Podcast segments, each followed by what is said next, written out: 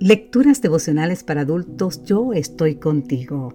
Cortesía del Departamento de Comunicaciones de la Iglesia Dentista del Séptimo Día Gascue en Santo Domingo, capital de la República Dominicana. En la voz de Sarat Arias. Hoy, 10 de noviembre, heredarán la tierra. En el Salmo 37:11 nos dice algo hermoso. Los mansos heredarán la tierra y se recrearán con abundancia de paz.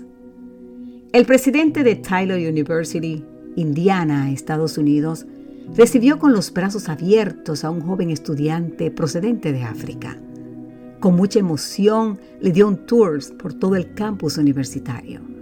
Cuando llegaron a la zona de los dormitorios, el presidente le preguntó al joven dónde le gustaría dormir.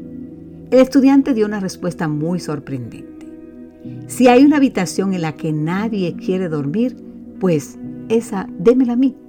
Quizá tú, estimado, escucha, seas tan altruista como ese muchacho. Pero lamentablemente yo, cuando era estudiante, nos cuenta el autor de Devocional, en la Universidad Dentista Dominicana, me las ingeniaba, nos cuenta, para tratar de conseguir una de las mejores habitaciones. No deseaba quedarme en la que nadie quería. El testimonio de este joven constituye un ejemplo fehaciente de la mansedumbre bíblica.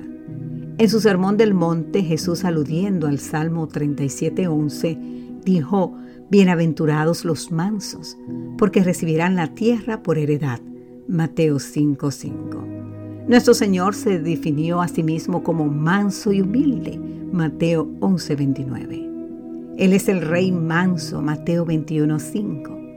La palabra griega para manso es praus. Define a una persona que no se deja impresionar demasiado por un sentido elevado de importancia propia.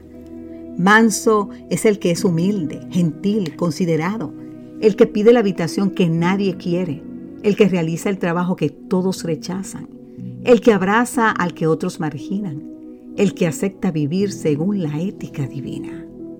Los mansos son los que están dispuestos a realizar esas acciones pequeñas que suelen ser subestimadas por los ojos humanos, pero que son las que Dios toma en cuenta a la hora de exaltarnos.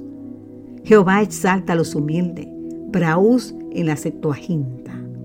Dice el Salmo 147, 6. Jesús nos ofrece exaltación al hacernos pequeños y humildes. Cuando dejamos de sentirnos lo más importantes, cuando somos considerados con los demás. Y como Dios sabe que esa forma de ver la vida no es valorada aquí, Él nos ofrece una herencia en la patria celestial.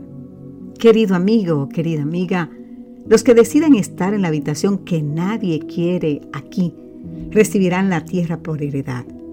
Probablemente la gente se burle cuando nos vea escoger la peor habitación pero muy pronto el Señor nos dará la habitación más gloriosa y allí viviremos para siempre con la persona más mansa del universo, nuestro buen Dios.